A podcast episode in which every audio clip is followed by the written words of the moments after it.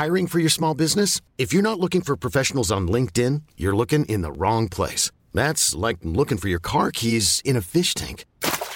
LinkedIn helps you hire professionals you can't find anywhere else, even those who aren't actively searching for a new job but might be open to the perfect role. In a given month, over 70% of LinkedIn users don't even visit other leading job sites. So start looking in the right place. With LinkedIn, you can hire professionals like a professional. Post your free job on linkedin.com slash achieve today. Salut, c'est Victoire Tuaillon. Ces derniers mois, avec mon équipe, on a travaillé sur une série exceptionnelle. Ça s'appelle 20 milieux sous ma chair. L'autrice, Caroline Potier, a exhumé des cassettes audio qu'elle enregistrait pour sa meilleure amie lorsqu'elles étaient ados et qu'elle traversait l'enfer, les violences que lui infligeait son père. À partir de son histoire, Caroline Potier, devenue journaliste, a mené l'enquête. Comment on pourrait éradiquer l'inceste? C'est beau, c'est intelligent, c'est bouleversant, et je pèse mes mots, c'est d'utilité publique. Pour continuer à sortir de l'océan du déni, écoutez 20 milieux sous ma chair, dans le cœur sur la table.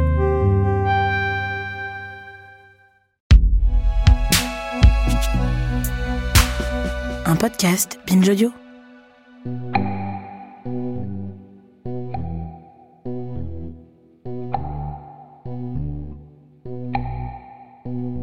Salut, c'est Thomas Rozek. Le 8 septembre dernier, la justice suisse a rendu une décision très attendue et très décevante. La Cour suprême du pays a en effet décidé de se ranger du côté de la Fédération internationale d'athlétisme, la FIA, dans la bataille qui l'oppose à l'athlète sud-africaine Caster Semenya. Cette dernière, double championne olympique et triple championne du monde du 800 mètres, s'oppose à la FIA qui veut la contraindre pour qu'elle ait le droit de concourir dans sa discipline à prendre un traitement visant à faire baisser son taux de testostérone, qui est plus élevé que la moyenne chez les femmes en raison de ce qu'on appelle hyperandrogénie. C'est une mutation génétique dont elle est porteuse, mutation qui donc, selon la FIA, l'avantage et déséquilibre la compétition. Un point de vue qui vient confirmer la tendance très nette qu'ont les fédérations à vouloir contrôler le corps des athlètes femmes, et ce depuis toujours par des examens, des tests toujours plus envahissants, une vraie tradition qui n'est pas totalement déplacée de qualifier de misogyne, et à laquelle nous avions consacré un épisode en février 2019, épisode que je vous propose de réécouter. Bienvenue dans Programme B. Et c'est ma camarade Mélanie Wanga qui était aux commandes de cet entretien avec Anaïs Beauhuon. Elle est professeure des universités en sciences et techniques des activités physiques et sportives, on dit aussi les STAPS, à l'université de Paris-Sud. Elle est aussi autrice de Tests de féminité dans les compétitions sportives, une histoire classée X, un livre paru aux éditions 9e en 2012. La discussion avec Mélanie avait commencé très logiquement sur le sens que l'histoire de Caster Semenya a pour les fédérations d'athlètes. Je crois qu'il faut commencer par dire euh, que c'est un scandale. Et à mon avis, c'est un scandale qui va marquer euh, l'histoire du sport du 21e siècle. Puisque euh, Caster Semenya est accusé euh, de produire plus de testostérone que la moyenne autorisée de manière euh, médicale, mais plus encore arbitraire.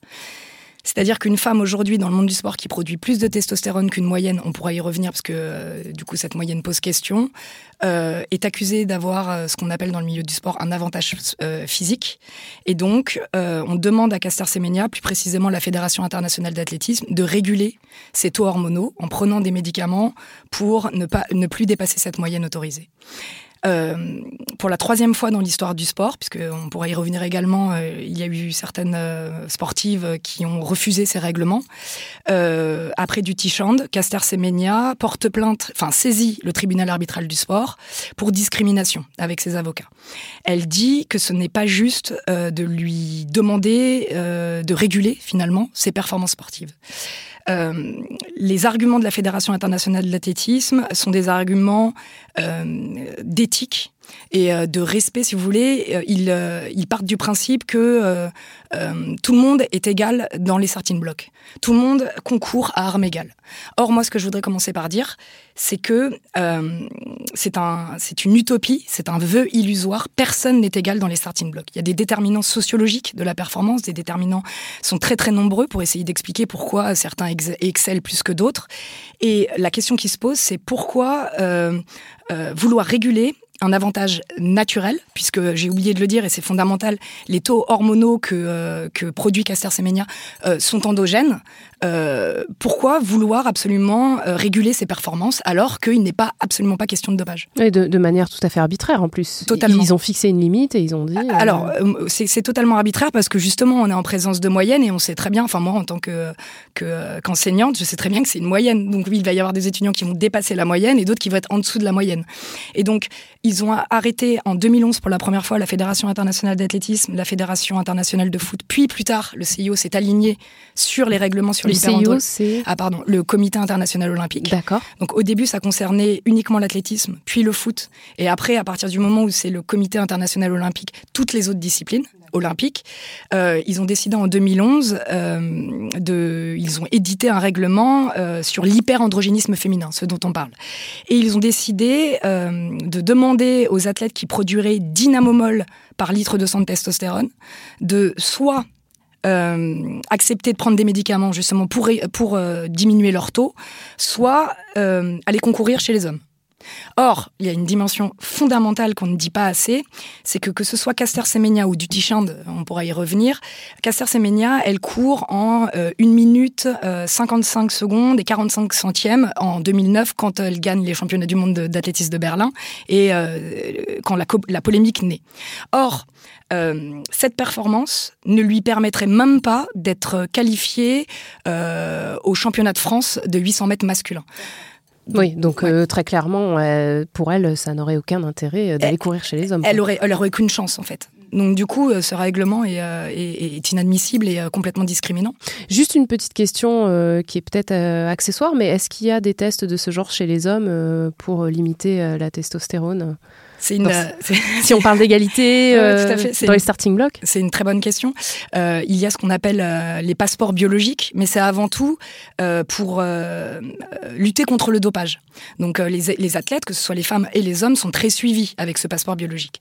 Mais jamais un homme dans l'histoire du sport ne, se- ne s'est vu reprocher des taux hormonaux naturels, j'entends, hein, parce qu'on n'est pas dans le cadre du dans le dopage. euh, trop élevé. Donc non, absolument pas. Et ça me, ça renvoie au fait que la question qu'il faudrait se poser, est-ce que du coup, euh, la testostérone ne serait pas euh, l'apanage exclusif des hommes en fait? Seuls les hommes auraient-ils le droit de produire de la testostérone alors qu'on sait qu'on est en présence de variations quantitatives? Et si par exemple demain je me mets ou vous vous mettez à, faire euh, de la musculation euh, à très haut niveau, euh, euh, 35 heures par semaine, etc., vous allez pouvoir avoir des variations hormonales générées par votre pratique physique. Et donc c'est vraiment important de noter que ce sont des variations quantitatives. Il y a des hommes qui produisent moins de testostérone que la moyenne des hommes. Et il y a des femmes qui produisent plus de testostérone que cette moyenne arrêtée de manière à nouveau, je le répète, arbitraire.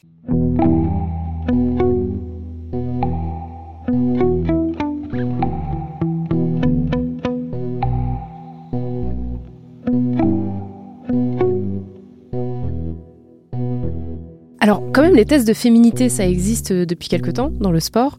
Euh, J'aimerais bien que vous nous éclairiez un petit peu sur euh, d'où ça vient, euh, à, à quoi ils sont censés servir, et peut-être nous en expliquer un peu la logique, je mets des guillemets, hein, ou du moins le fonctionnement. Du coup, moi, je suis socio-historienne et j'ai fait j'ai fait ma thèse, mon doctorat, pas sur les tests de féminité, mais sur euh, les discours médicaux et la difficile accession des femmes aux activités physiques et sportives de 1880 à 1922, au moment où elles mettent leur corps en mouvement. Et euh, j'ai découvert que euh, la réglementation des activités physiques euh, et sportives féminines euh, relevait euh, d'injonctions paradoxales qu'on va retrouver finalement aujourd'hui dès la fin du 19e siècle. On s'est dit, on va mettre en mouvement les corps des femmes pour lutter contre, à l'époque, la tuberculose, la syphilis, la sédentarité, l'obésité, l'alcoolisme, etc. Mais plus encore, euh, alors c'est un peu complexe, mais je vais essayer de, de le rendre simple. Euh, il y avait le courant lamarckien, euh, qui consistait à penser que euh, la transmission, si vous voulez, des caractères acquis euh, existait et donc il fallait renforcer physiquement euh, les femmes. Et ça serait un gain pour les générations futures. Je sais pas si je suis... préparer euh, les, les générations futures en, C'est ça. en faisant de l'exercice. C'est ça, euh, en pensant que si on mettait leur corps en mouvement, elles allaient transmettre tout ce qu'elles avaient euh, acquis de par de leur euh, ouais, Voilà, exactement. Et donc ça, c'est aussi un courant qui a permis de, de faciliter, enfin faciliter, de, permettre un petit peu l'accès des femmes à certaines disciplines sportives.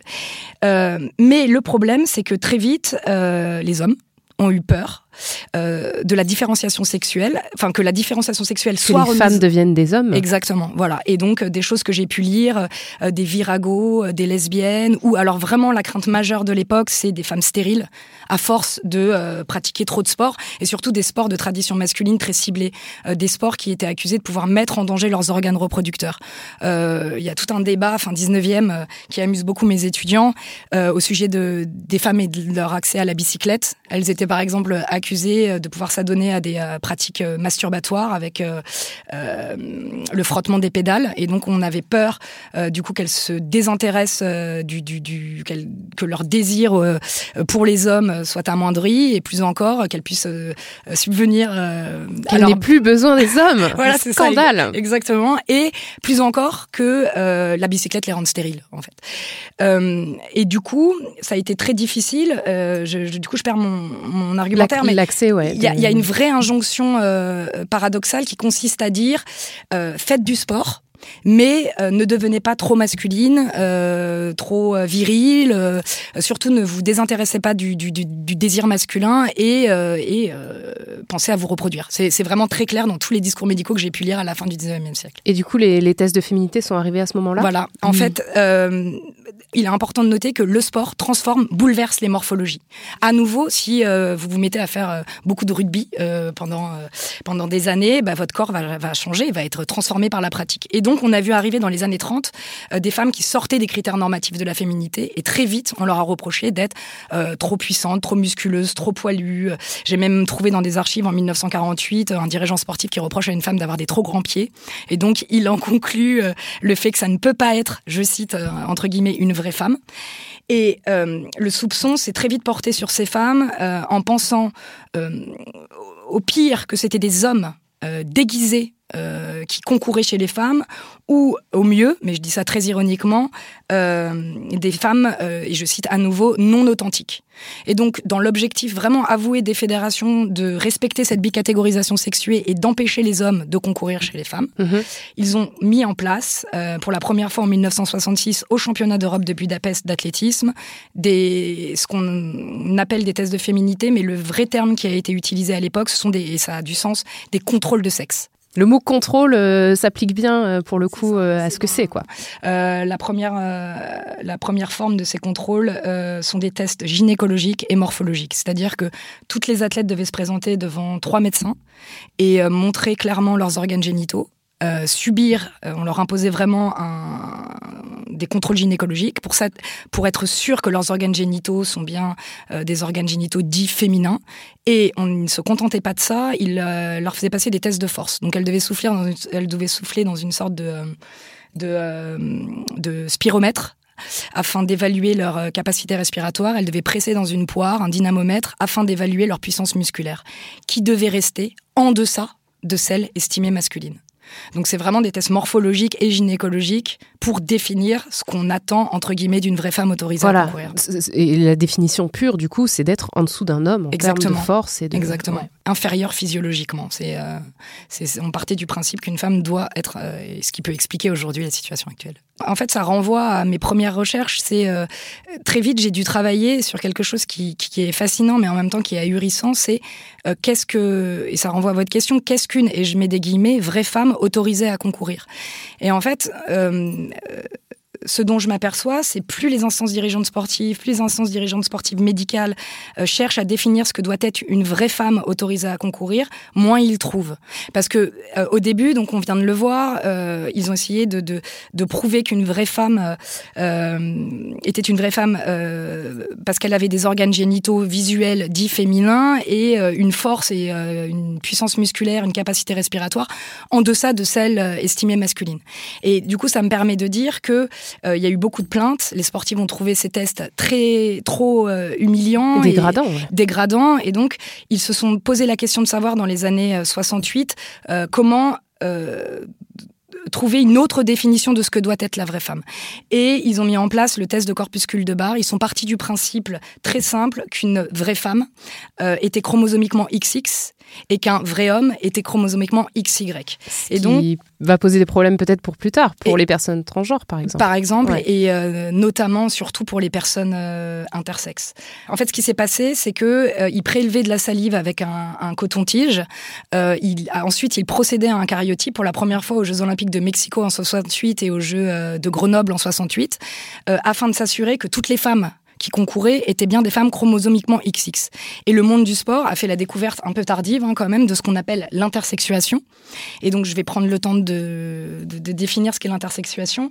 Euh, je me permets d'emprunter cette définition au collectif intersexe et, et, allié qui fait un travail remarquable. Et donc l'intersexuation, ce sont des personnes intersexes qui sont nées avec des caractères sexuels, génitaux, gonadiques, donc testicules et ovaires, ou chromosomiques, qui ne correspondent pas aux définitions binaires type des corps masculins euh, ou féminin. Et si vous voulez, euh, ils disent que euh, intersexe est un terme coupole qui englobe les expériences d'être né avec un corps ne correspondant pas à ce que la société attribue au masculin et au féminin. Et le monde du sport a découvert ça. Et donc, à travers ces tests, ils se sont aperçus que certaines femmes pouvaient être XXY, XY, et qu'il y avait une infinité de possibilités de différenciation chromosomique. Ils ont dû être très surpris, effectivement. effectivement, et ça a créé énormément de choses dont on parle très peu. on a pu dire à des athlètes, des très jeunes athlètes, qu'elles sortaient du champ des femmes et qu'elles n'étaient plus justement, je reprends ce, terme très fort qui ressort quand on travaille sur ces questions, qu'elles n'étaient plus des vraies femmes, parce qu'elles avaient, si vous voulez, et ça à nouveau je cite, un, chromosome de trop. Et donc elles ont été exclues des compétitions, on les a empêchées de concourir. Elles n'ont pas pu concourir tout non, court Non, et euh, du coup, il y a eu énormément de, drames très peu connus dans l'histoire du sport chez ces athlètes qui ont soit arrêté la compétition, euh, soit pour certaines fait des tentatives de suicide, puisque je vous laisse imaginer euh, ce à quoi ça renvoie d'apprendre, après des années d'abnégation et de sport de haut niveau, qu'on vous fasse un test et qu'on ne comprenne pas l'inanité du test et qu'on vous dise non, vous n'êtes pas une vraie femme, vous n'êtes pas autorisée à concourir. Donc il y a eu énormément de drames dans l'histoire du sport. Je passe vite. Ils ont d'abord, ce qui est intéressant quand même, c'est qu'ils ont d'abord essayé de chercher le deuxième X pour définir ce qu'était une vraie femme. Ils se sont aperçus que ça ne fonctionnait pas. Et au lieu de s'arrêter, en 90, ils ont décidé d'aller chercher le Y. Pour dire, voilà, euh, une vraie femme, ce n'est pas un deuxième X, si vous voulez, mais euh, ce qui n'est pas une femme, c'est quelqu'un qui a un Y. D'accord. Or, c'est absolument. En creux, ils ont essayé. Exactement. Et en fait, c'est ahurissant parce qu'ils savaient dès, le départ que certaines femmes pouvaient être XXY ou XY. Et euh, donc, ils ont arrêté les tests chromosomiques en 2000 pour la première fois au JO de Sydney. Et aujourd'hui, ce qui se passe, euh, ce sont, ils se réservent le droit de faire passer des contrôles de genre parce qu'ils appellent ça, enfin à l'époque dans les années 90-2000, des contrôles de genre, uniquement en cas de, euh, je n'ai pas peur de le dire, de soupçon visuel. C'est-à-dire que c'est ce qui est arrivé à Caster Semenya.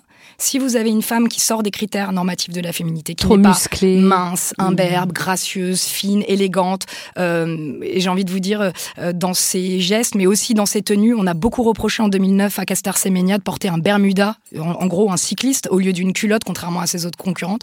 Et ça a quand même été des arguments qui ont été repris pour justifier le fait qu'elle n'était pas une vraie femme. Donc c'est vraiment aller très très loin.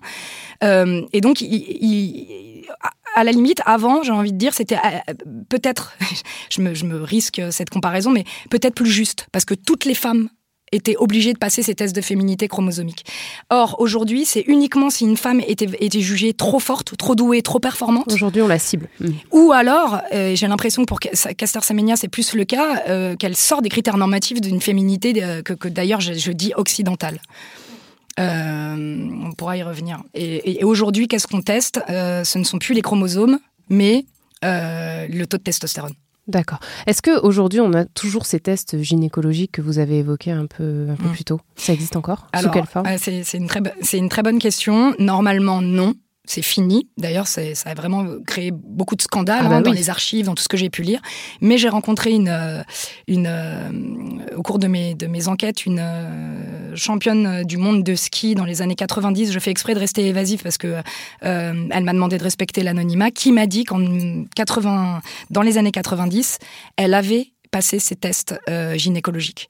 Donc euh, ce sont potentiellement des pratiques qui continuent à exister dans le milieu du sport pour savoir et euh, essayer d'évaluer ce qu'est une vraie femme. D'accord. Ok. vous pensez que, que cette affaire du coup Caster Semenya, si elle aboutit, est-ce qu'elle a des chances de changer quelque chose? Est-ce qu'elle peut marquer peut-être un précédent en fait dans le dans le, le, monde du sport et, euh, changer en fait euh, ces, ces, règles de test euh, ah de féminité Alors tout à fait. Moi, je voudrais dire que donc ça fait très longtemps que je travaille sur ces questions et euh, quand j'ai appris que euh, Caster Semenya saisissait le tribunal arbitral du sport, parce qu'il faut quand même pas oublier que ça fait une dizaine d'années maintenant qu'on la poursuit, qu'on l'accuse de ne pas être une vraie femme et qu'on l'empêche d'exceller et de concourir. Et, et du coup, c'est déjà pour moi un signal très fort qu'elle qu'elle saisisse le tribunal arbitral du sport et qu'elle dise, comme en son temps Maria, Maria José Patino, une athlète espagnole qui avait elle aussi, s'était elle aussi battue pour être réhabilitée en tant que vraie femme, ou alors plus récemment du Tichand en 2015. Euh, c'est un signal très fort et je pense et j'espère euh, que Caster Semenya va gagner comme Duty a gagné en 2015. Pourquoi? Parce qu'en fait, comment voulez-vous que le tribunal arbitral du sport décide de réguler un avantage naturel plutôt qu'un autre. C'est-à-dire que s'il décide de réguler les taux hormonaux euh, chez les femmes, alors il va falloir euh, également, puisqu'on le sait, qu'une grande taille peut être un avantage physique en saut en hauteur ou en basket, réguler, faire des, compétitions, euh, des catégories de taille, ou alors je pourrais multiplier à l'infini ces avantages, ces, soi-disant avantages physiques qui sont, à mon avis, constitutifs du sport de haut niveau et que l'on célèbre chez les hommes.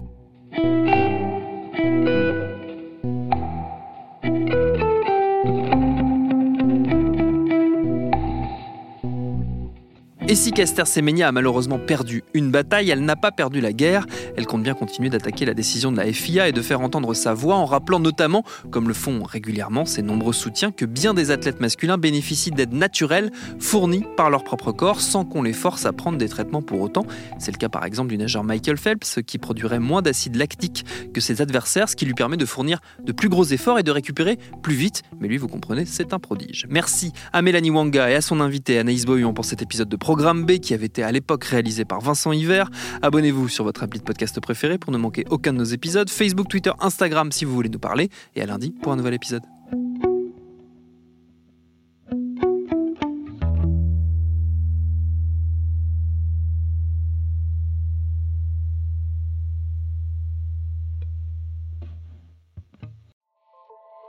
Salut, c'est Sinamir du podcast L'Affaire. En 2016, je suis monté sur un bateau de sauvetage en Méditerranée et ce que j'y ai vu n'a pas changé. En tout, depuis 10 ans, on compte même près de 30 000 morts sur cette mer. Alors dans le naufrage, notre nouvelle enquête, j'ai voulu raconter un cas concret. Comment 130 personnes sont mortes en 2021 à la frontière de l'Europe, malgré des dizaines d'appels de détresse.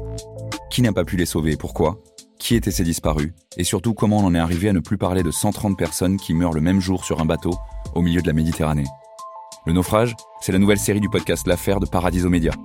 Une enquête que vous pouvez retrouver gratuitement chaque semaine à partir du 27 mars 2024 sur toutes les applications de podcast.